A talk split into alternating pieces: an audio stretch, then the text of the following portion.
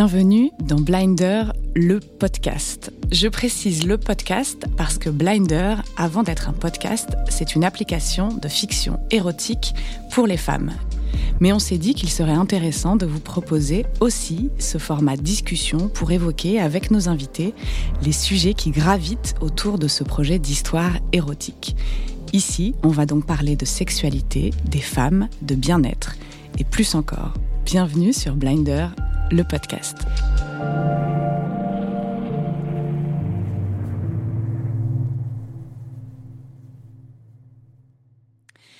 Bonjour à toutes et à tous. Alors aujourd'hui, pour ce nouvel épisode de Blinder, le podcast, on innove. Vous le savez, habituellement, je suis accompagnée d'Anthony, mais il ne faut pas que la routine s'installe. Donc aujourd'hui, j'ai le plaisir d'avoir à mes côtés Céline Bagot pour recevoir mes invités, nos invités du coup. Salut Céline. Salut.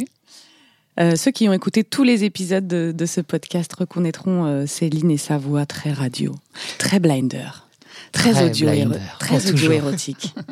Elle était notre invitée sur le tout premier épisode de ce podcast. Et parce qu'elle est à la tête du Pop Women Festival qui fait la part belle à la culture et aux femmes, on trouvait intéressant de lui proposer de co-animer notre discussion du jour avec nos invités. Alors aujourd'hui, nous avons la joie d'avoir autour de la table Anne Hautecoeur, qui est DG de la Musardine, qui est une maison d'édition érotique, mais aussi une librairie érotique dans le 11e à Paris. Anne y a commencé en stage et euh, en est maintenant la directrice générale. C'est dire si le sujet la passionne. Et Rose Brunel, qui est autrice érotique et qui a publié son premier roman La bouche pleine aux éditions La Musardine du coup. Salut à toutes les deux. Bonjour. Je suis très heureuse de vous recevoir aujourd'hui. Alors pour commencer, j'aimerais vous demander quelle définition euh, vous donneriez à cette idée, à cette notion d'érotisme? Je me lance? Vas-y, vas-y d'abord, Rose. Euh, oui, la première définition que j'ai trouvée, c'est une définition qui a trait euh, à l'amour, au désir et au plaisir. Et je trouvais que c'était pas très euh, c'était pas assez euh, profond, etc. Et c'est vrai que la deuxième que j'ai trouvée qui, correspondait tout à fait, c'est exaltation par la littérature, l'art, le cinéma et l'amour. Donc là, vraiment, on est vraiment dans l'exaltation et euh, euh, du, oui, du, en fait, du, du, parler du sensuel et d'évoquer le sensuel et tout, tout ce qui a trait. Et donc le sensuel, donc les sens les sens, oui. On parle d'éveil des sens. Hein. Oui. Et, justement, après, je pense que on parlera après de pornographie, et je pense qu'après, la pornographie passe à autre chose, justement. Anne?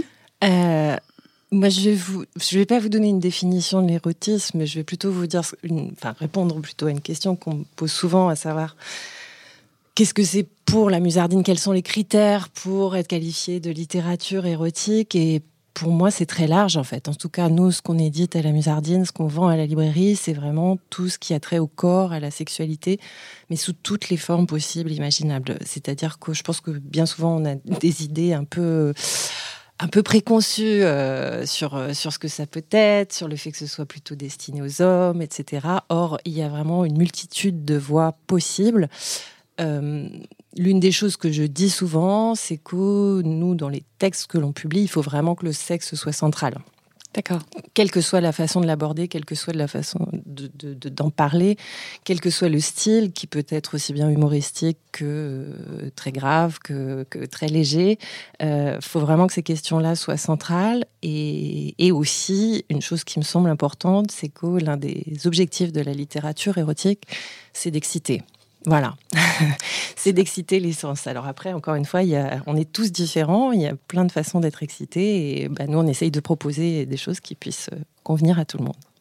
Exciter tous les sens, c'est vraiment euh, totalement dans la lignée euh, de votre bouquin. On va, revenir dessus, mais c'est très intéressant justement, puisqu'on n'est pas que sur un sens en particulier, on est sur tout. On est sur l'odorat, le goût, le toucher, et c'est vraiment on est complètement là-dedans, euh, rien qu'avec le titre euh, de votre livre. Oui, oui, c'est exactement ça. Euh, et, je crois que c'est ma façon d'écrire aussi, comment dire, en premier lieu, de. je dois recréer déjà ma la sensation, moi, pour après la porter sur l'écrit. Donc c'est marrant parce que c'est plusieurs niveaux.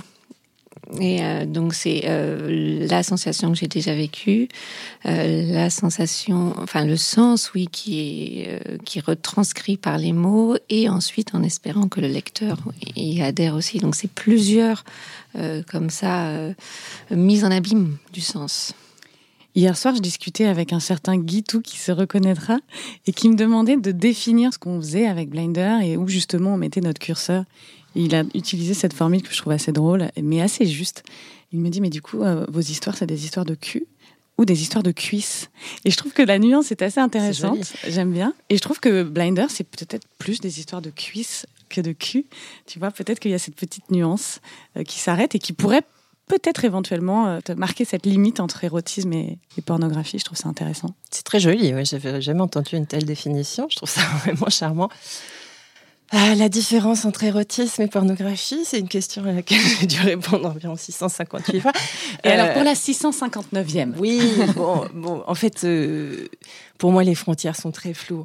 Euh, simplement, il faut toujours mettre des mots sur les choses. Euh, nous, dans notre domaine, on fait quand même du commerce de livres. Il faut des rayons spécifiques, etc. Donc, c'est vrai qu'on se qualifie davantage d'érotique que de pornographique. Néanmoins, certains auteurs revendiquent, eux, vraiment d'écrire de la pornographie, donc euh, c'est important de le souligner.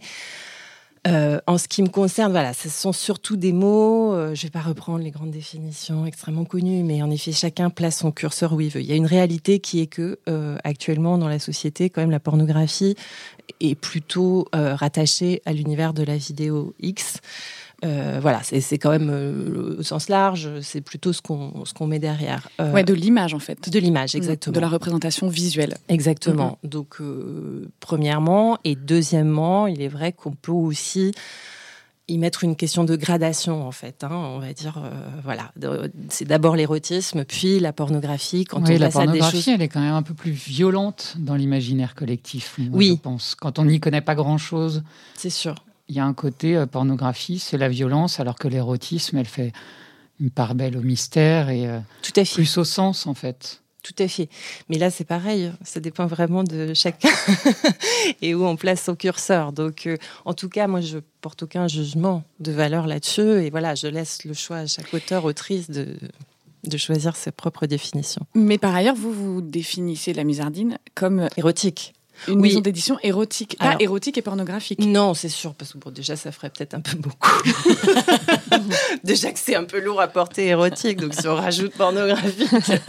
et puis voilà, en effet, euh, la pornographie peut véhiculer euh, des, des, notions un peu dégradantes, etc. Et il est évident que nous, d'un point de vue tout simplement de sociétal et, et marketing, il faut dire ce qui est, euh, on va plus avoir tendance à rester derrière cette définition un peu large de l'érotisme.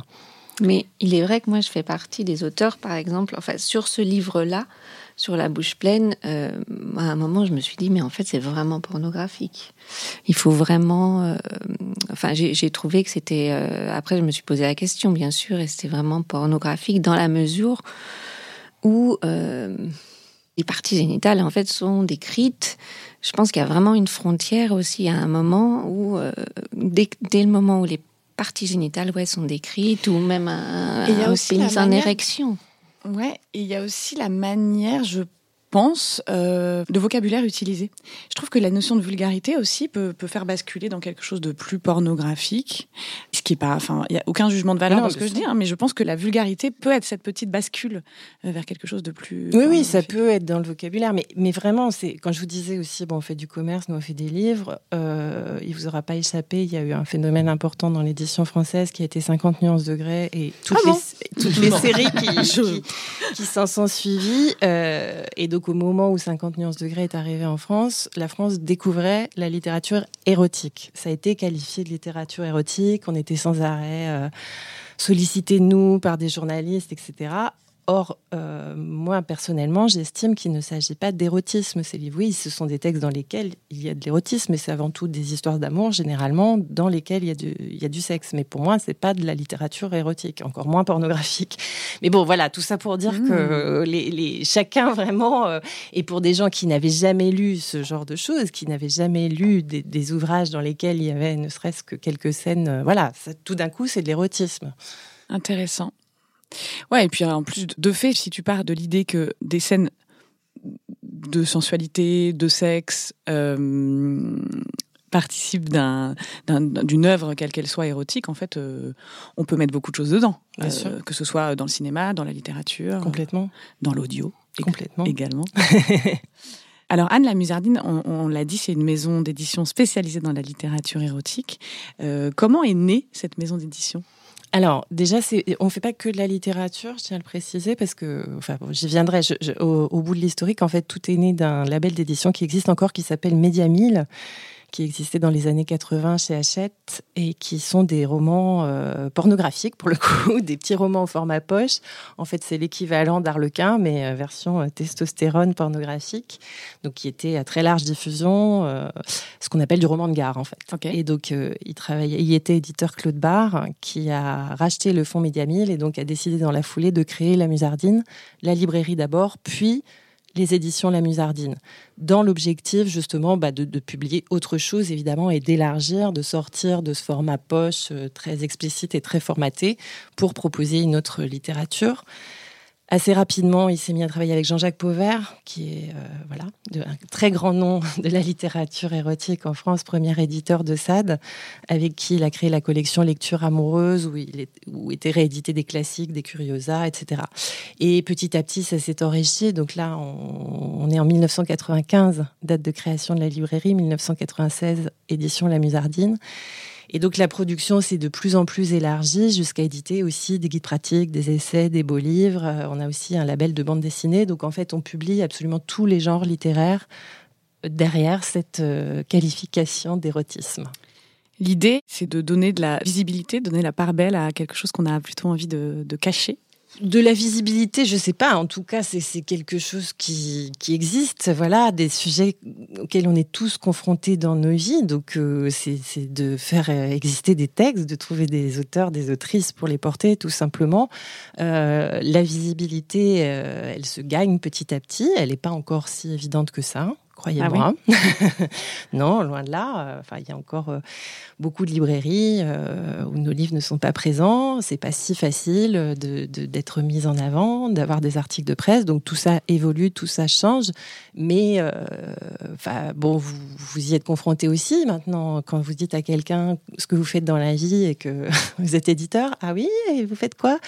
Littérature érotique, il y a toujours un petit blocage. Il y a toujours un tabou de la manière qui est une évidence qui va pas sortir, euh, enfin on va pas sortir du bois euh, tout de suite. Je me souviens que ma première bande dessinée que j'ai vue, que je n'aurais jamais dû voir, c'était une bande dessinée que mon papa planquait et qui s'appelait Bibi Fricotin. Et c'était vraiment euh, très explicite, ça, il n'y a aucun problème. Et la bande dessinée aussi a repris à un moment avec des autrices justement qu'on portait euh, au nu puisqu'elles faisaient de la bande dessinée euh, érotique ou pornographique. Mais c'est intéressant de se dire qu'il y a des courants, mais que c'est encore tellement caché, tellement sous le manteau, alors qu'il y a tellement de choses à sortir de ça et cette libération de la parole. Enfin, c'est aussi très explicite dans votre bouquin, mais voilà, il y a un moment, il y a eu des changements de société. Euh, et vous le dites dans votre bouquin, vous parlez de cette génération 2.0 qui sont nous sommes enfin ceux qui allons vivre ouvertement l'amour, en fait, en comparaison avec, euh, évidemment, euh, les années 70. Et en fait, c'est très intéressant de se dire qu'il y a des courants de personnes qui pourront se libérer aussi grâce à ça, que peut-être on n'aura plus honte. Et je crois que cette nouvelle génération, elle a envie de dire qu'elle n'a pas honte de se réapproprier son corps. Euh, c'est pour ça que vos personnages sont d'ailleurs assez jeunes. Oui, oui, c'est pour ça qu'ils sont jeunes, parce qu'il y a, une, y a, une, y a, un, appel comme ça euh, de la sexualité euh, quand on est jeune, et que là, du coup, c'est vrai qu'on espère que cette génération va pouvoir la vivre et, et s'épanouir par plein de choses, par, par, par de la fiction, par tous les guides qui existent aussi, par les podcasts, par les comptes Insta. C'est génial. Tout ce qui se propose, tout, tout ce qui est proposé aujourd'hui à la jeune génération. Euh, on espère qu'ils vont pouvoir attraper tout ça et en effet vivre une sexualité euh, plus épanouie, oui, plus libérée, plus, épanouie. Oui, exactement.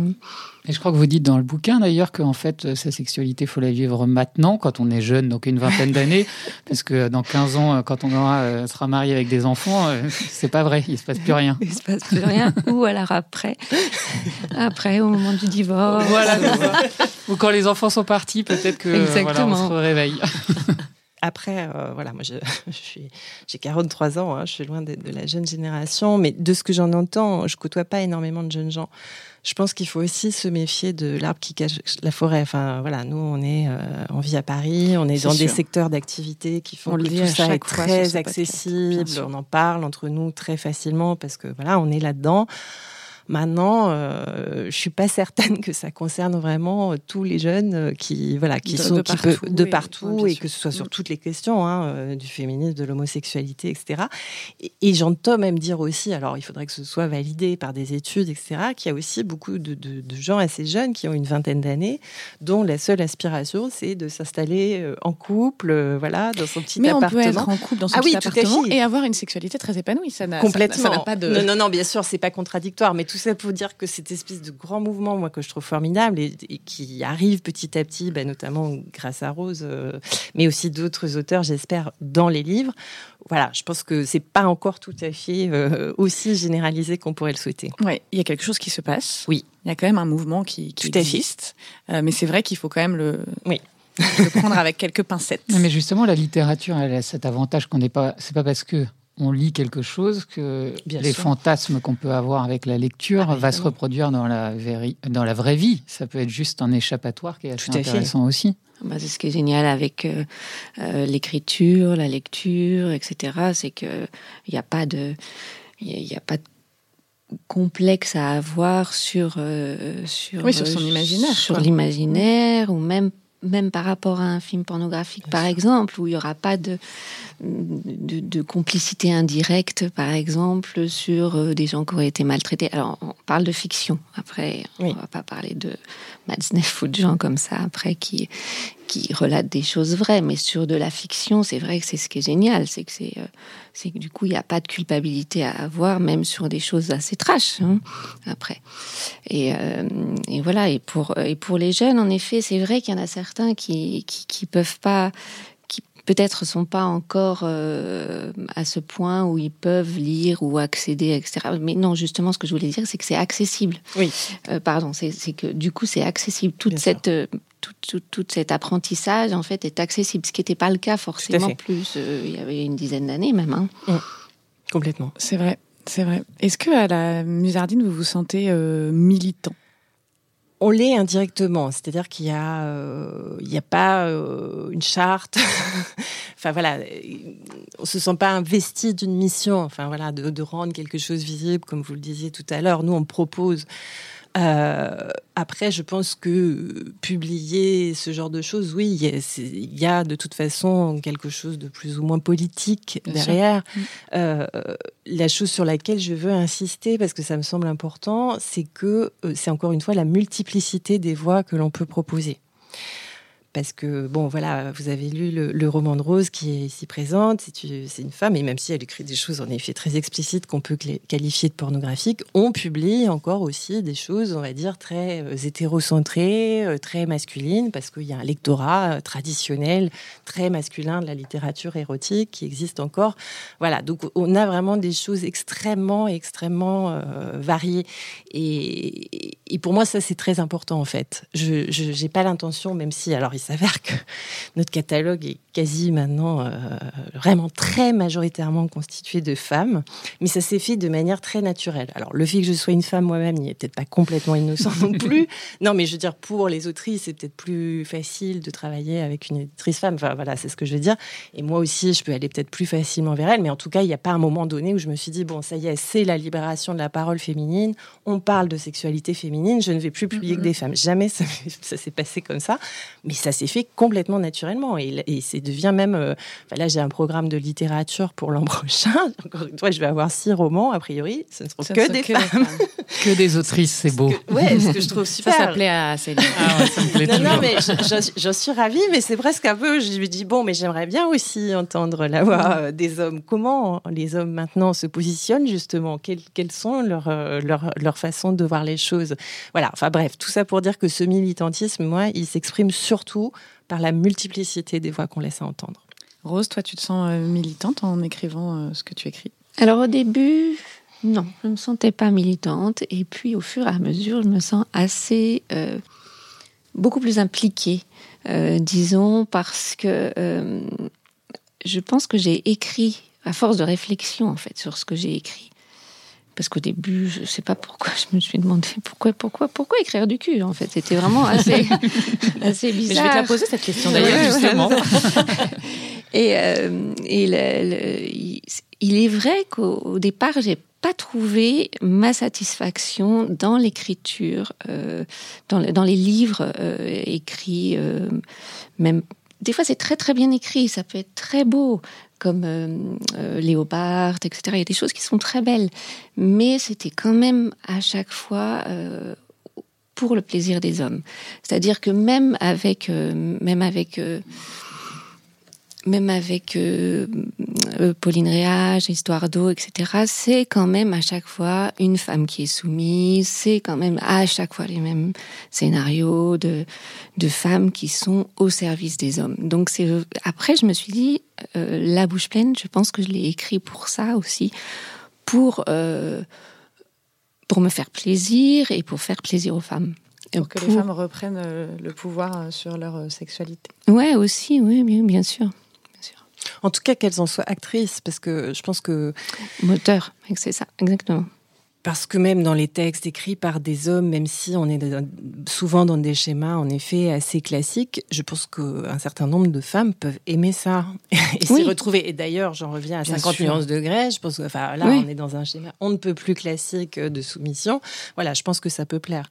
Par contre, en effet, proposer des textes où vraiment les femmes prennent en main leur sexualité, font ce qu'elles ont envie, oui, ça c'est quand même très novateur. Mais il est vrai que euh, moi je suis d'accord avec Anne dans le sens où il faut toutes que tout, tout soit, soit proposé. C'est-à-dire que même, même ces femmes euh, qui sont soumises dans la littérature, c'est très bien aussi.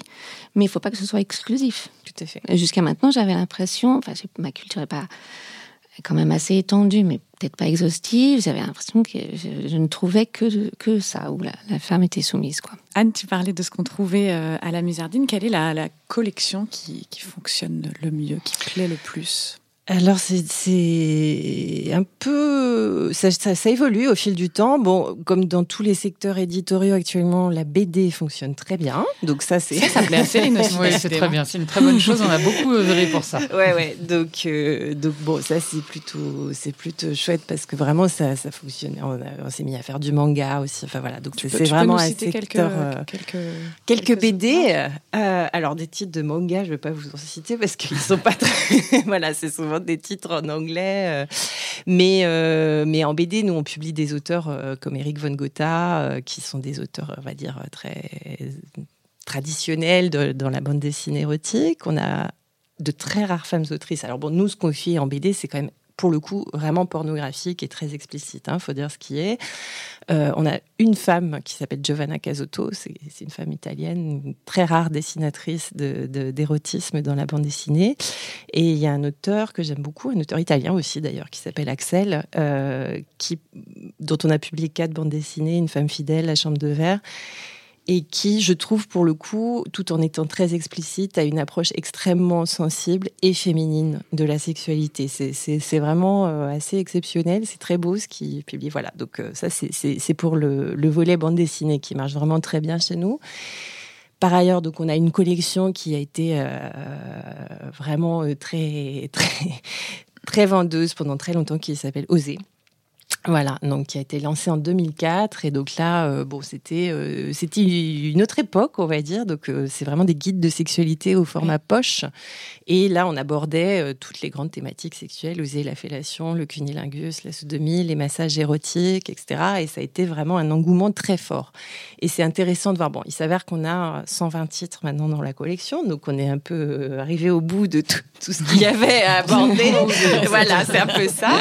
Mais aussi, je pense que voilà, ça correspondait à une époque. Moi, maintenant, je vois des gens qui sont euh, plus si jeunes que ça qui me disent qu'ils ont appris, entre guillemets, leur sexualité avec Osé. Donc, ça me fait plaisir. Mais en tout cas, il y avait vraiment cette appétence d'apprendre de, comment faire les choses qui nous a toujours nous-mêmes un peu étonnés, sachant que la meilleure vente de la collection, c'était Oser la fellation. Mais c'est très précurseur en fin de compte, puisque en fait, on, euh, on parle toujours du fait que euh, on parle toujours de la sexualité des hommes et pas des femmes euh, et du plaisir féminin, mais en fait, c'était extrêmement précurseur, sauf que sauf que c'était sous le manteau tabou. Complètement. Mais, mais pas tant que ça, parce que franchement, c'est fait pour le coup. Bon, après, ça se vendait Je suis pas sûre qu'on laissait les bouquins sur la table basse. Non, je suis bien d'accord. non, non, c'est sûr. Non, non, dans sa bibliothèque. bon, voilà, donc ça, c'était au niveau pratique. Et bon, bah, maintenant, c'est très variable, en fait. On a des, des, des, romans qui marchent très bien. Enfin, voilà, il n'y a pas. Après, pardon, on reste un petit éditeur. Hein. C'est-à-dire que voilà, à chaque fois je le dis, je suis assez transparente sur les chiffres parce que ça permet aussi de voir l'échelle dans laquelle on se situe. Nous, à la Musardine, on est sur des tirages de base de 1500 ou 2000 exemplaires. Donc, on a certains titres qui peuvent euh, voilà, dépasser les 10 000, 20 000 exemplaires, mais c'est quand même assez rare. Tout ça pour dire qu'en plus de ça, on a une politique qui est évidemment de publier, euh, bon, déjà beaucoup d'auteurs signent sous pseudonyme, donc on n'est pas forcément en recherche de noms de très connus. De toute façon, je suis pas sûre qu'ils accepteraient de publier chez nous, ni qu'on en ait les moyens. Donc voilà, on est vraiment sur une politique de premier roman euh, qu'on défend du mieux qu'on peut, hein, bien sûr, mais bon, c'est plus il n'y a pas, a pas vraiment, à part la BD où là il y a un vrai essor. Euh, sinon, euh, voilà, c'est assez diffus, on va dire. Sur, mais ça marche plutôt bien. Globalement, on est plutôt content quand même. C'est quoi la ref, la référence de la littérature euh, érotique? Pour vous À la musardine ou en général C'est c'est ah. une ah. grande question. Hein. Euh, bon, ben moi je vais dire les deux et puis je vais vous citer la pharmacienne d'Esparbeck. Euh, alors sachant que là, euh, Esparbeck c'est un auteur très important dans la littérature érotique et, pornographique. C'est lui qui a dirigé pendant très longtemps les collections Mediamille dont je vous parlais tout à l'heure, ces collections de romans de gare. Il a été éditeur et il a été aussi auteur. Il en a écrit lui-même une centaine dont La pharmacienne, et lui se revendique justement comme auteur pornographique. Donc là, on est vraiment dans une euh, littérature euh, très explicite, aussi très très masculine, hein, on va dire. Pour le coup, par rapport à ce que disait Rose tout à l'heure, le plaisir masculin, enfin c'est un point de vue masculin, néanmoins avec euh, avec quand même une fascination euh, pour la femme, le sexe féminin, voilà. En tout cas, on est dans un la pharmacienne, c'est un vaudeville en fait, une espèce de, truc de quiproquo où tout le monde couche un peu avec tout le monde, c'est très enlevé, comme euh, il n'y a pas de métaphore, enfin voilà, c'est très explicite, mais c'est à livre occulte, c'est aussi très très bonne vente pour nous, c'est l'un de nos gros best-sellers, il a été adapté en bande dessinée, et voilà, Esparbeck, on a entamé l'édition il est décédé euh, l'an dernier. On a entamé l'édition de ses œuvres complètes, euh, donc, euh, qui représenteront 12 tomes de 1000 pages chacun. ah oui. Donc voilà, tout ça pour dire que c'est un auteur assez, assez important pour nous. Après, j'ai conscience que ça ne plairait pas à tout le monde. Hein. voilà, c'est vraiment. Mais pour moi, c'est quand même un texte vraiment essentiel de notre catalogue. Et du coup, si on ne parle pas de, de la musardine Alors, j'ai pensé à un autre livre, mais je suis je ne sais pas si c'est vraiment de la littérature érotique, mais pour moi, un livre qui a été important dans l'histoire de la littérature et pour moi personnellement, c'était La vie sexuelle de Catherine M.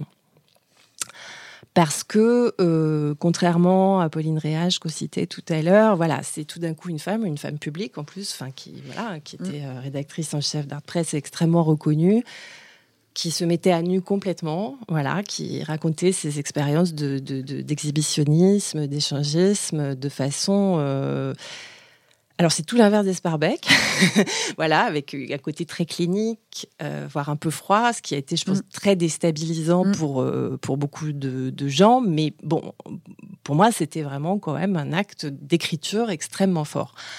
Après, est-ce que c'est vraiment de la littérature érotique? C'est un autre débat parce que je ne suis pas certaine qu'elle ait fait ça dans le but d'exciter les gens. Et je suis même pas sûre que ce soit un texte qui soit vraiment excitant, en fait, mm. sauf à se représenter ce qu'elle pouvait être, etc. Je pense qu'il y a des gens que ça peut beaucoup faire fantasmer. Mais en tout cas, enfin voilà, pour moi, je pense que c'est quand même un texte essentiel qui date de 2001, qui est plutôt un peu ancien maintenant. C'est peut-être surtout un bouquin où elle avait besoin de se livrer, enfin une vraie, euh, un vrai besoin, comme beaucoup d'artistes et d'autrices, de livrer quelque chose, pas pour s'en débarrasser, mais parce que en fait, ça devient viscéral de pouvoir livrer quelque chose euh, pour pouvoir euh, se libérer ou passer à autre chose ou, ou dire les choses parce que ça devient tellement fort qu'on peut pas faire autrement que, que, de le partager.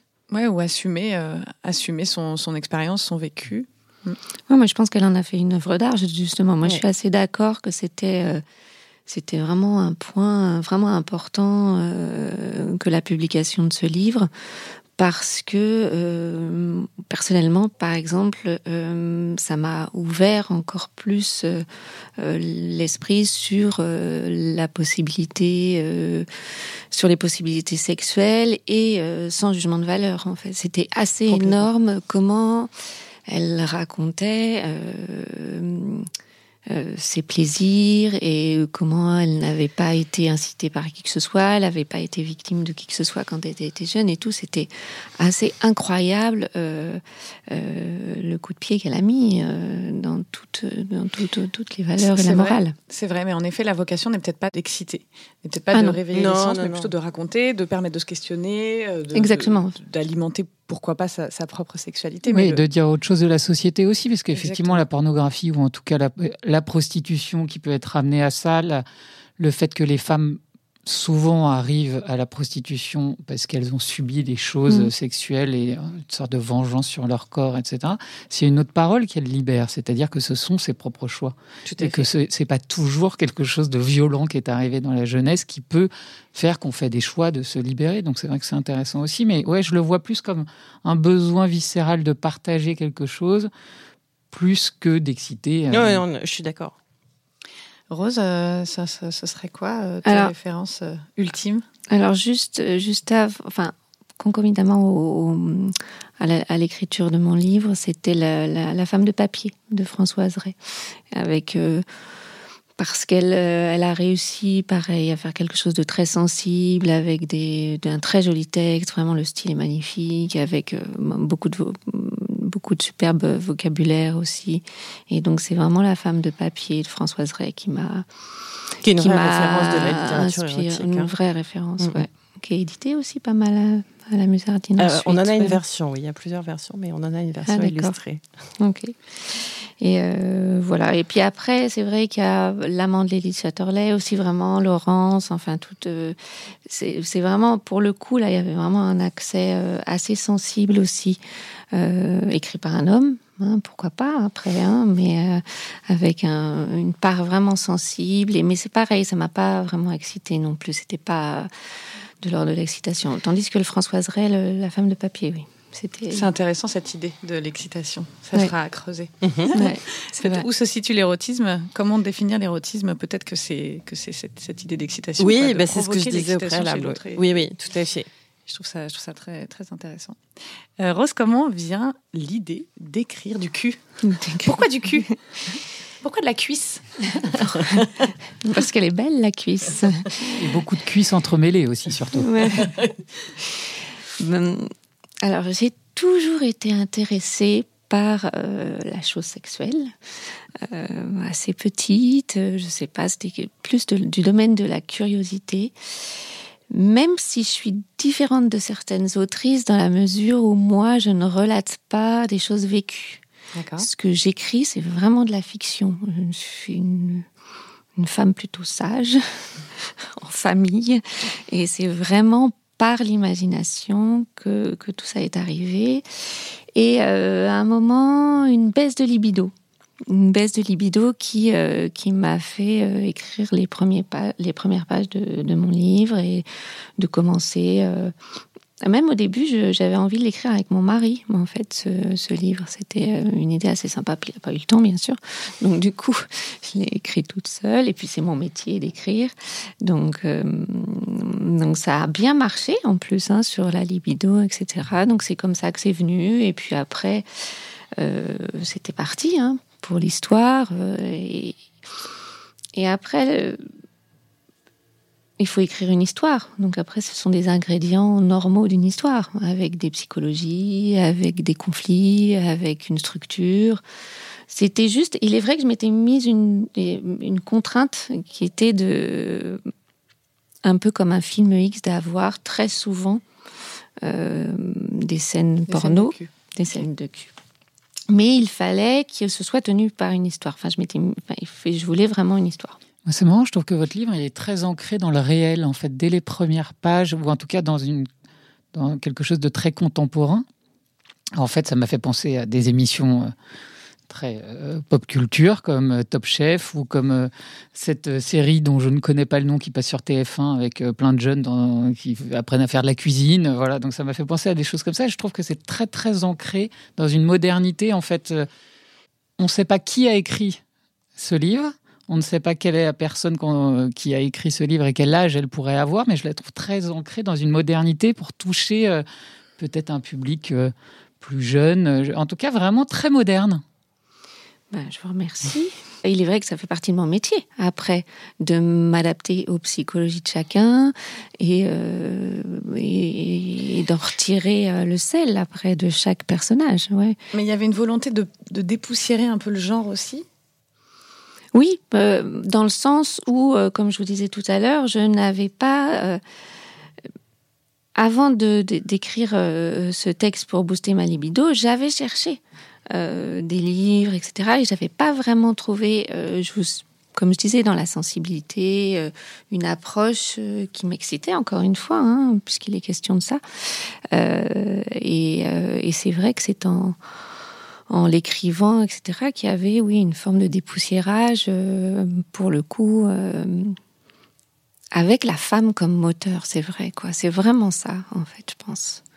le nœud. C'est quoi Quels sont les ingrédients d'un bon texte érotique? Qu'est-ce qu'on doit y mettre? Alors après, c'est les mêmes ingrédients qu'un texte, qu'une narration normale, hein, d'une histoire normale, hein. des profils psychologiques, comme je disais, des conflits, une structure, un style enlevé pour euh, certains. Voilà. Après, vraiment un enjeu. Donc là, l'enjeu, c'était euh, que chacun se rencontre et se connaisse et évolue jusqu'à la fin. C'est exactement les mêmes. Ouais, mais pour basculer vers l'érotisme, est-ce que justement c'est beaucoup de description, c'est euh, la capacité de, de mettre en ambiance une situation sexuelle, c'est justement d'aller dans, dans quelque chose d'un peu vulgaire, ce dont on parlait tout à l'heure? Enfin, si on vraiment on parle du genre. Alors pour ce qui est des scènes érotiques elles-mêmes, euh, moi je m'attache à décrire la sensibilité. Euh, euh, je retrouve euh, un toucher de peau. Après, pour je, ne veux pas avoir un orgasme quand je décris un orgasme, mais j'essaye de faire travailler ma mémoire euh, comme comme un auteur décrira la première gorgée de bière. Après, c'est pareil, hein, en fait. Hein, finalement, tout est question de sensation. il faut décrire, il faut décrire ces sensations. Les, les, auteurs sont des espèces de démurges qui qui essaie de, recréer chez le lecteur euh, euh, des émotions. Ça va être la peur, ça va être la joie, les pleurs, et puis pour l'érotisme, ça va être l'excitation. Donc c'est vrai que notre plaisir à nous, c'est de, euh, de faire en sorte que le lecteur soit excité.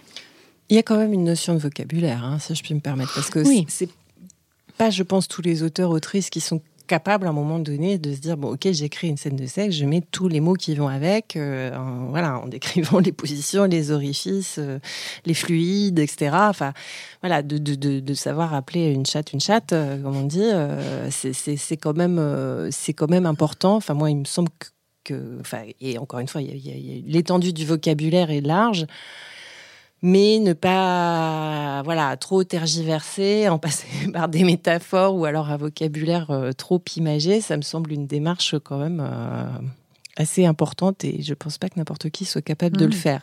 Ni d'ailleurs d'écrire de bonnes scènes érotiques. Enfin, c'est vraiment pas simple à faire. De la façon dont tu le décris, on dirait que c'est assez naturel, mais je pense pas que ce soit du tout quelque chose, euh, quelque chose d'évident. Hein.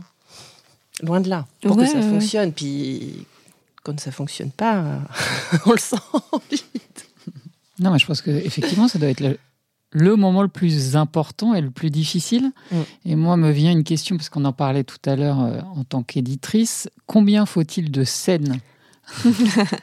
ah très sexuel dans le livre pour que voilà on se dit il faut que ça revienne dans les donc dans les 176 pages du livre. Est-ce qu'il faut que ça revienne toutes les 30 pages? Est-ce que alors c'est est-ce que l'éditrice veut que ça revienne toutes les 25 pages puisque voilà? Donc pour un livre de 192 tu me remettras une scène de cul là s'il te plaît. Pour un livre de 192 pages il faut 7 scènes et demie. Non il y a aucune règle évidemment. Il y a aucune euh, contrainte euh, et, surtout pas. Et après, en plus de ça, comme je vous disais, notre production a aussi évolué et, euh, l'érotisme est très central dans le, livre de Rose, mais on a publié un autre roman le mois précédent, Matriarchie de Flore Chéry, qui est une dystopie en fait dans laquelle euh, les femmes prennent le pouvoir euh, en France. Voilà, j'ai très très très envie de lire ça. du pays.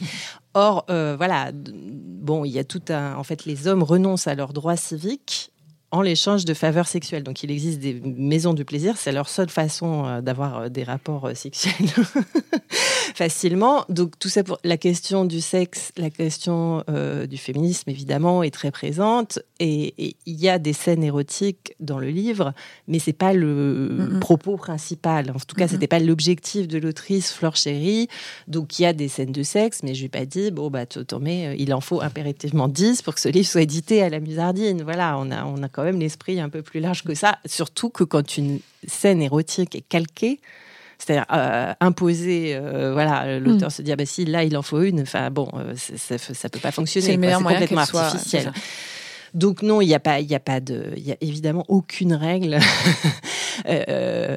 pour ça. Mais Et dans l'écriture, à quel moment on sait que c'est ce moment qui doit vriller ou en tout cas que les personnages doivent euh, s'y mettre. Frotter leurs cuisses. Trouvons les termes. Alors c'est vrai que moi je me suis imposée d'en mettre beaucoup. Euh, Alors quand tu dis que tu t'es imposé, ça veut dire que tu t'es dit il faut que ça revienne, il faut qu'il y en ait souvent, il faut que le lecteur se, plonge dans, dans cet univers-là du cul de manière assez régulière dans, le déroulé de ton histoire. Oui, parce que je me souviens quand j'ai euh, ouvert Fifty Shades of Grey, j'étais hyper déçue, en effet. Je tournais les pages, je tournais les pages, et puis il n'y avait pas de scène, il n'y avait pas de scène, il n'y avait pas de scène de fesses, que j'avais ouvert, j'avais acheté ce livre pour ça quand même. Oui, mais le héros avait un hélicoptère. Ah oui, c'est ça. Est-ce qu'il faisait lui-même Je ne sais pas. ah oui, ça serait intéressant. Il faudrait tout relire pour savoir. Mais euh, voilà, l'idée, c'était quand même euh, toujours le même sujet, c'est-à-dire d'exciter le lecteur. Donc, je, voulais qu'il y ait souvent des scènes, euh, etc. là, sur le livre que je suis en train d'écrire, je, je, quelquefois, je me dis, ah bah, ça fait longtemps qu'il n'y en a pas eu, etc. Mais même dans la vraie vie, en fait, on se dit la même chose. Ça mm. fait longtemps qu'on n'a pas couché, etc. Il faudrait s'y mettre ou euh, des choses comme. Bon, voilà. Donc, je pense que ça vient aussi à un moment, bon, ben, le soir, euh, quand on est en train d'écrire et que, et que c'est, c'est un moment de soirée, on se dit, bah là, peut-être ce serait bien qu'il se passe quelque chose. Quel est le lectorat euh, de... on, en, a parlé un petit peu, mais alors bon, c'est difficile à dire évidemment parce qu'on ne fait pas d'études de marché euh, précisément. Néanmoins, on a déjà la fréquentation de la librairie qui nous donne des indicateurs, même si c'est une librairie spécialisée à Paris, donc forcément c'est pas n'importe qui qui, qui en franchit les portes. Ce qui est sûr, euh, et encore une fois, c'est pas pas du marketing, c'est qu'il y a, y a vraiment une féminisation du lectorat qui est très très très importante ces dernières années. Ça fait déjà une dizaine d'années que c'est initié, mais là, à la librairie, on le voit. Hein. Donc, initialement, c'est quand même plutôt un lectorat masculin. Mm. Je pense aussi parce que l'offre disponible était plutôt écrite par des hommes à destination des, hommes, tout simplement. Donc la production ayant évolué, euh, ça évolue aussi et, on voit très nettement beaucoup plus de, jeunes femmes dans cette librairie, ce qui nous réjouit bien sûr que, que, ça évolue et que, et que ça change. Voilà, après j'ai pas de, de données plus... Après, par contre, je pense pas que ce soit des gens très jeunes. En tout cas, les gens très jeunes vont plutôt aller vers des, essais, je pense. Il, il mm. existe euh, actuellement beaucoup, beaucoup d'essais, évidemment, sur la sexualité féminine, mm. les questions de genre, etc. Donc c'est plutôt ça qui va les intéresser. Sur la littérature, je pense pas qu'on soit encore sur un lectorat très jeune, mais aussi, parce qu'il faut dire ce qui est, même si je tiens à souligner, pour euh, rebondir, qu'en effet, je trouve que le roman de Rose est d'une grande modernité euh, dans la façon dont il aborde les rapports entre les gens. Moi, je, je, lis à chaque fois, j'ai beaucoup aimé qu'il n'y ait pas, euh, enfin voilà, euh, l'héroïne principale, pardon, se revendique pas ni lesbienne, ni mm. bi et autres. La question ne se pose pas en mm. fait. Ces rapports se font naturellement avec vrai un que la question ne se pose voilà. Mm. avec un homme, une femme, et, je trouve ça vraiment euh, très intéressant et assez novateur. Jusqu'à présent, d'accord, on n'est pas obligé, justement dans la sexualité de catégoriser les gens. Et oui, mais ça a toujours été en fait. Toujours, justement. Mais là, il y a euh, bi, échangiste, euh, libertin. Enfin voilà, il y a toujours eu ces étiquettes, et je pense qu'aujourd'hui, les, les, les, jeunes qui sont plus à l'aise dans leur sexualité n'ont plus besoin de ça, et je trouve ça formidable. Néanmoins, c'est pas encore beaucoup arrivé dans la littérature, mais aussi parce qu'on n'a pas beaucoup d'auteurs jeunes, il faut dire ce qui est. Hein, donc, donc, euh, donc voilà, en tout cas, je tenais à, à, féliciter Rose à nouveau pour ça, parce que je trouve ça vraiment très, très intéressant et important. Et c'était, c'était réfléchi, c'était pensé, cette idée de justement pas, pas coller d'étiquette sur, euh, sur tes personnages? Non, je, euh, je, suis comme ça, je crois. C'est pas. C'était naturel. Oui, c'était vraiment mmh. naturel. De la même manière que mm, j'ai pris beaucoup de témoignages, par exemple, sur des avec des copines plus amoureuses ou avec euh, une, une, une, vie sexuelle un peu plus délurée, on va dire. Et, euh, et pareil, donc je pense qu'elle se confie assez facilement à moi parce que j'ai vraiment pas de jugement par rapport à ça. Et ça, c'est une qualité que j'ai, c'est très bien retranscrit euh, dans le livre, justement. C'est très naturel. Et je pense que c'est comme les scènes euh, de cul euh, décrites, quand c'est naturel, c'est quand même nettement plus agréable pour le lecteur ou la lectrice de rentrer dans le bouquin. Alors, je voudrais juste revenir sur l'histoire du lectorat féminin ou masculin, etc. Je suis très contente d'apprendre qu'il y a de plus en plus de femmes qui lisent des romans érotiques parce que je ne le sens pas, moi sur les gens qui me contactent sur Insta. Il y a, euh, en fait, il n'y a jamais eu une femme qui m'a contacté. Il y a beaucoup d'hommes qui me contactent, qui me félicitent, qui. Et euh, est-ce que c'est parce qu'aussi c'est peut-être plus assumé pour un homme que de lire, de consommer de la littérature érotique et peut-être encore pas suffisamment assumé pour une femme? C'est une vraie question. Hein. Je suis pas sûre de ça. En tout cas, de ce que j'ai pu voir sur les salons notamment. Bon, là, on n'en fait plus depuis longtemps, mais quand on faisait encore le salon du livre à Paris, les hommes, c'était toujours un côté où ils venaient dans un petit coin, ils regardaient les bouquets, enfin voilà, de manière un peu cachée, alors que les femmes ah étaient donc plutôt plus à l'aise. Hein. Hmm. C'est un peu l'impression que j'ai. Ah, Mais bah. je ne saurais pas comment expliquer. Euh, ou alors il y a C'est peut-être une fausse impression. Ou alors il y a des intentions. Ou est-ce que c'était parce que euh, le salon du livre est à Paris et que euh, chez les Parisiennes c'est plus assumé, alors que sur Instagram on peut toucher plus de monde? Complètement. Oui, alors après, c'est vrai qu'il y a des très jeunes femmes qui, euh, je sais pas, elles avaient peut-être la vingtaine, etc., qui ont lu mon, lu mon livre et qui ont été un peu choquées, je pense. Mhm. Euh, il y, a, y a certaines femmes aussi qui sont encore euh, un peu bridées, hein, qui, qui, qui, qui, apprennent peut-être avec l'âge aussi et avec la littérature et avec d'autres choses à, à apprécier des choses, des, des, actes sexuels un peu plus différents. Est-ce que la littérature érotique fait partie de la pop culture? Ça, c'est une question euh, spéciale dédicace à, à Céline. De la Alors, est-ce que Céline peut y répondre? Les invités d'abord. Euh, non, honnêtement, je, je, je suis pas une grande spécialiste de la pop culture, donc j'en ai ma, propre appréciation.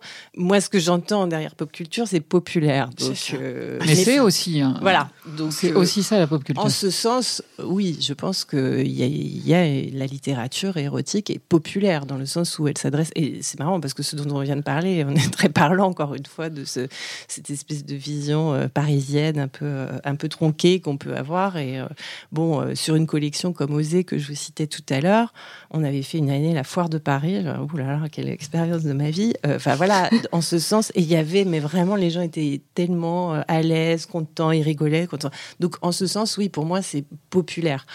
Après, pop culture, moi j'entends déjà quelque chose d'un peu plus, euh, on va dire, euh, branché, pour euh, utiliser un terme galvaudé. bon, je suis pas sûre qu'on en soit tout à fait là avec la littérature érotique, par contre, mais c'est vraiment mon appréciation personnelle. Oui, après, je sais pas, j'ai pas trop d'avis. Après, il y a toutes les il y a toutes les, les suites de, de Fifty Shades of Grey. Enfin, il y a toute cette, toute cette, euh, ça c'est très très très populaire. C'est de, c'est de la littérature young adult, non? Du coup, et euh, là, ça se vend, ça se vend très très bien. Donc, on peut dire que c'est populaire, je suppose. Oui, Après, est-ce que ce passage entre euh, le livre le cinéma, c'est aussi ça la pop culture en fait. Cette capacité de passer l'un à l'autre pour toucher un plus grand public. Après, euh, après est-ce que la littérature euh, érotique, pornographique est populaire? Ça, je sais pas. Moi, pour moi, c'est populaire dans le sens où ça s'adresse, euh, voilà, à un très large public. Et c'est accessible à tous est-ce que c'est accessible à ah, tous? Alors, est-ce que c'est accessible à tous? Tout est accessible à tous actuellement grâce aux sites de e-commerce, etc., etc. Euh, après, non, c'est pas si accessible que ça. Et en ce sens, je pense que ce n'est pas non plus très pop culture parce que, en effet, la littérature mm. érotique reste une littérature de genre euh, qui est peu visible, peu diffusée, dont on parle peu ou alors de manière très ponctuelle. Donc, euh, non, ça, ça reste quand même encore un petit peu dans l'ombre, même si ça évolue. Céline, qu'est-ce que tu en penses? Moi, je pense que ça n'a pas besoin d'être défini comme de la pop culture. En revanche, que ça soit effectivement une culture populaire, accessible au plus grand nombre, ça, c'est extrêmement important, puisque en fait, puisqu'on a de plus en plus d'autrices alors, c'est pas parce qu'on est autrice qu'en l'occurrence on s'adresse qu'à un lectorat féminin, mais en tout cas, ça permet d'avoir une plus grande diversité dans les écrits. Ce que je trouve intéressant malgré tout, c'est qu'il euh, y a un reportage d'Arte qui est sorti il y a pas longtemps sur euh, Gorge profonde. Et en fait, ce mouvement de porno chic dans les années 70 que, que ce film a permis, où en fait la pornographie, le film pornographique est devenu de la pop culture. je pense qu'avec les années euh, passant, on a idéalisé un peu euh, tout ce qui s'est passé à cette époque-là.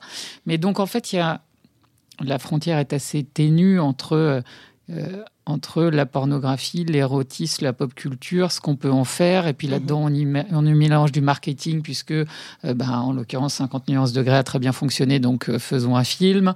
Et puis pourquoi pas en sortir, peut-être qu'il y a eu des bandes dessinées, je ne sais pas comment la licence a pris. Mais donc voilà, donc je ne suis pas sûr qu'il faille la définir comme de la pop culture. En revanche, je suis absolument persuadé que l'ouvrir au plus grand nombre, c'est extrêmement important, puisque tout le monde ne va pas aller acheter de, la fiction euh, érotique, mais en tout cas qu'ils en aient la possibilité, je pense que c'est ça le plus important. Oui, oui. Alors justement, euh, je rebondis sur cette idée de fiction érotique. Quelles sont les scènes érotiques de films pour vous qui sont incontournables? Parce que moi, je pense qu'il y a beaucoup de porosité entre la littérature et le cinéma. Est-ce que vous pensez à des scènes de cul incontournables? Alors, j'ai pas une culture cinématographique. voilà, je suis plus dans la littérature que le cinéma au sens large. Hein. Je parle évidemment pas de cinéma érotique ou pornographique. Mais il y a une scène, moi, il y a le film Eyes Wide Shut qui m'a beaucoup marqué. Et notamment euh, cette scène dans le château, euh, voilà, euh, cette scène d'orgie. Euh, sachant que c'est assez marrant parce que bon, donc c'était il y a un moment, c'était voilà, j'avais vu le film avant quand même de commencer à travailler à Musardine, même si ça date. Et du coup, j'avais une espèce d'image des soirées libertines. Alors, euh, je, je, ne fréquente pas les soirées libertines, mais été quand même amenée à me renseigner. On a fait des guides sur la question. Et quand été confrontée à ce qu'étaient vraiment les soirées libertines en club, je suis tombée un, peu de haut par rapport à Eyes Wide Shut. ouais, ouais, c'était pas tout à fait la même chose. Donc voilà, ça c'est pour la petite anecdote. Mais en tout cas, ce film, je trouve que il y a vraiment une sensualité très importante qui s'en dégage. Aussi, euh, une position de la femme dans le couple et de la liberté de la femme et de, de, de, de l'embarras de l'homme, euh, donc Tom Cruise. Ouais, en fait, d'une grande modernité. Ouais, tout à fait. Ça, ça, a quoi, ce film Bah, 20, ans Ouais, largement. Tu dirais 20 ans ouais, une vingtaine Oui, je pense 20 ans. Ouais, ouais. Et en fait, voilà, c'est l'homme qui se retrouve complètement mmh. démuni euh, face à la libération euh, de, sexuelle de sa femme. Donc euh, voilà, pour moi, c'est la référence que je voulais citer. Rose? Alors moi, je me souviens quand j'étais petite, j'avais regardé un téléfilm que je, ne je sais pas si c'était un film ou un téléfilm, quelque chose à la télé en tout cas, et, et, et c'était une femme qui ouvrait son blouson en cuir comme ça, en faisant péter tous les boutons, et elle était nue en dessous. Et ça reste la scène la plus érotique pour moi parce que j'étais petite, parce que c'était interdit, parce que c'est. Et je voudrais souligner qu'elle ouvrait elle-même son blouson. C'était pas, pas un homme qui lui arrachait les boutons. Et ça reste une scène pour moi euh, vraiment importante, je pense, dans ma construction. Euh, d'images. tu vas peut-être la retranscrire dans ton prochain. Mais elle est, souvent des, dans, dans, la bouche pleine. Il y a un moment. Oui, je me souviens. Elle éclate la chemise, ça revient assez souvent. Oui. Ouais, c'est un imaginaire collectif et effectivement aussi de sensualité où c'est imperméable, où la femme arrive sur ses talons aiguilles et ouvre son imperméable. En fait, ces images-là, on les a. De femmes nues sous les. Et c'est marrant parce que je rebondis par rapport à ce que tu disais tout à l'heure, euh, c'est-à-dire que je il y a beaucoup de gens que je connais qui ont connu leurs premiers émois euh, érotiques, non pas à travers des films, mais à travers des BD. Parce que moi, j'ai eu exactement la même chose, euh, petite, voilà, avec des trucs que je planquais sous mon matelas, je sais pas trop, je savais pas trop ce que c'était, je regardais. Et je connais énormément de gens dont c'est le cas quand même. Hein. à la limite plus que, de, que du cinéma. Donc euh, voilà, comme quoi. Intéressant. Allez acheter des bandes dessinées érotiques à la Musardine, évidemment. évidemment. Quel regard vous portez les Blinders, c'est de l'audio érotique, c'est des histoires, c'est de la fiction narrative à écouter. Euh, quel regard vous portez, vous, euh, sur, sur l'audio érotique? Alors, moi, je, il y a eu Audible qui a adapté un certain nombre de nos ouvrages, voilà, au, format audio. Je pense que tous les textes ne se prêtent pas, notamment tous les textes de fiction ne se prêtent absolument pas à de l'audio. Et donc voilà, prendre des livres, les, les, les lire, euh, malheureusement, c'est pas suffisant euh, pour que ça fonctionne. Je pense notamment à des textes d'Esparbeck que je citais tout à l'heure. C'est selon moi catastrophique quand c'est mis en ah audio. Donc il y a vraiment euh, un choix opéré à ce moment-là. Je pense que l'idéal est de faire ce que vous faites en fait, que les textes soient vraiment écrits pour, être lus ensuite. C'est vraiment euh, donc ça c'est la première chose que je voulais dire. Et après, je trouve ça extrêmement intéressant justement que, que l'audio érotique euh, émerge et visiblement plaise à, ce point. C'est une autre approche que la littérature. Je pense que pour plein de gens, c'est plus facile. Euh, voilà, d'écouter dans leur casque, plus accessible, plus mmh. accessible vraiment plus accessible, parce qu'ils peuvent faire ça de manière plus discrète, parce qu'il n'y a pas cette démarche d'acheter un livre, de l'avoir. Alors après, il y a déjà un, sens plus explicite qui est celui euh, de, l'oreille. On a déjà quelqu'un de l'autre côté, contrairement au livre, même s'il y a la position de l'auteur, mais qui est plus lointaine. Euh, donc voilà, il faut trouver la voix qui nous plaît, le, type de texte. Euh, mais je trouve ça extrêmement intéressant et je pense que ça peut amener vraiment beaucoup de gens justement aussi à développer des fantasmes à se laisser aller, à découvrir de nouvelles choses d'une façon, encore une fois, peut-être plus facile et accessible que la littérature. Rose? Oui, de la même manière, euh, ce sont des collègues hein, qui écrivent des, histoires, c'est de l'histoire, de la narration, donc... Euh, moi j'ai un très, enfin, regard très bienveillant sur les, podcasts et, l'audio, oui. D'autant que enfin, c'est vrai que c'est plus pratique après euh, d'avoir un casque sur les oreilles quand on veut se faire du bien. C'est ce qu'on dit, nous on peut écouter ça partout tout le temps partout tout le temps, même au lit, plutôt qu'un livre qui, en, qui, qui, empêchera les mains de se caresser. Donc du coup, c'est bien aussi. Et puis il faut évoquer, enfin, ça, va, ça va de soi par rapport à ce qu'on vient de dire, mais la différence par rapport au film, évidemment. Bon, d'une part, il y a une offre de films pornographiques actuellement qui, à mon avis, ne peut pas forcément contenter tout le monde. il y a encore beaucoup de progrès à faire euh, à ce niveau en termes de contenu. Mm. Or, dans l'audio, justement, j'ai l'impression qu'il y a beaucoup plus de femmes, de, jeunes qui essayent de faire de proposer des choses un peu différentes. Et puis, bah voilà, Rose l'évoquait en début d'émission. C'est sûr que dans un film pornographique, c'est des vrais gens qui font des vraies choses. Alors, ça peut être très excitant. Alors là, vraiment, je porte aucun jugement là-dessus, bien au contraire. Mais les choses sont déjà beaucoup plus données, alors qu'avec l'audio, on peut laisser plus de place à l'imagination. Libre cours à son imagination, exactement. Pour clôturer ce podcast euh, et pour donner toute sa place à l'audio érotique et à la littérature érotique, euh, Rose, je te propose de lire euh, un de tes textes. Je crois que tu l'as préparé et on a très envie de l'entendre. Alors ça s'appelle La Lèche. Prenons un couple hétéro. Ajoutons une sexualité fatiguée, une pincée de flemme et un manque de savoir-faire. Le mâle descendra de moins en moins mettre son nez dans le jus. Ah, il continuera de réclamer des pipes, mais fera sa petite moue dégoûtée quand ce sera son tour d'y aller. Il suffit qu'il y ait eu un petit incident, des pertes blanches, pire du rouge, ne parlons même pas de la vision d'un accouchement, c'est plié, il se sera persuadé qu'il n'y a rien pour sa bouche en bas. Alors entre les vieux qui ne font pas ou se forcent avec des raideurs et les jeunes trop ardents d'inexpérience, qu'est-ce qu'il reste? Concentrons-nous tous nos espoirs sur les 35-45 ans. Ignorons les vantards qui disent s'en régaler comme Popeye avale des épinards. Oublions ceux qui ont l'impression de mettre la tête dans l'étau. Prenons un mec quasi normal, mais oui, c'est possible. De leur côté, les dames feront un effort pour nettoyer tout ça. Quand même avoir le sapeux fouetté. Ensuite, elles essaieront de le convaincre qu'il ne fait pas de faute originelle en allant sussauter le fruit défendu. Elles lui feront oublier l'organe reproducteur et elles l'initieront avec le costume de maîtresse d'école, la jupe crayon moulante, le corsage échancré et les lunettes. Elles l'intéresseront au clitoris, à ses racines et à sa capuche. Elles lui raconteront cet organe extraordinaire au service du plaisir, exprimeront les bonnes touches par des gémissements et les mauvaises pioches par la parole. La grande réconciliation pourra commencer.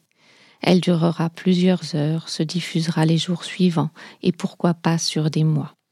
Fort de sa victoire, l'homme n'aura plus besoin de démontrer sa force par davantage de pouvoir et de meilleurs salaires. Il militera pour l'égalité homme-femme. Ce sera la grande parité. Non, je déconne. Partageons déjà équitablement la lèche et on verra. Merci beaucoup à toutes les deux d'avoir euh, accepté euh, Merci notre invitation. On Merci était ravis beaucoup. de, de, vous recevoir. Cette discussion était très intéressante. Merci Céline euh, d'avoir été à mes Avec côtés pour plaisir. animer cette, cette discussion aujourd'hui. On vous retrouve où toutes les deux? Rose sur Instagram, tu le disais? Oui, Rose Brunel, Sur Instagram, formidable. Et ton livre, La bouche pleine, la bouche qui est disponible dans toutes les bonnes librairies, évidemment. Exactement. Et Anne, Ah ben moi, on me retrouve à la Musardine, 122 rue du Chemin Vert, euh, dans le 11e à Paris, à la librairie. Enfin, je, je travaille pas dans la librairie. On a un très bon libraire qui saura vous conseiller. super. Et la Musardine sur Instagram, bien sûr. Sur Instagram et aussi un site internet, lamusardine.com. Formidable. Merci beaucoup, Céline. Le Pop Women Festival. Festival Le. Pop Women Festival. Du 9 au 11 mars 2023 à Reims. Et sur Instagram, évidemment. Évidemment, et Twitter et même TikTok si vous voulez. Waouh Waouh On est, on est, on est- Merci beaucoup, à très vite. Merci. Je vous le rappelle, Blinder, en plus d'être un podcast, est une application de fiction audio érotique.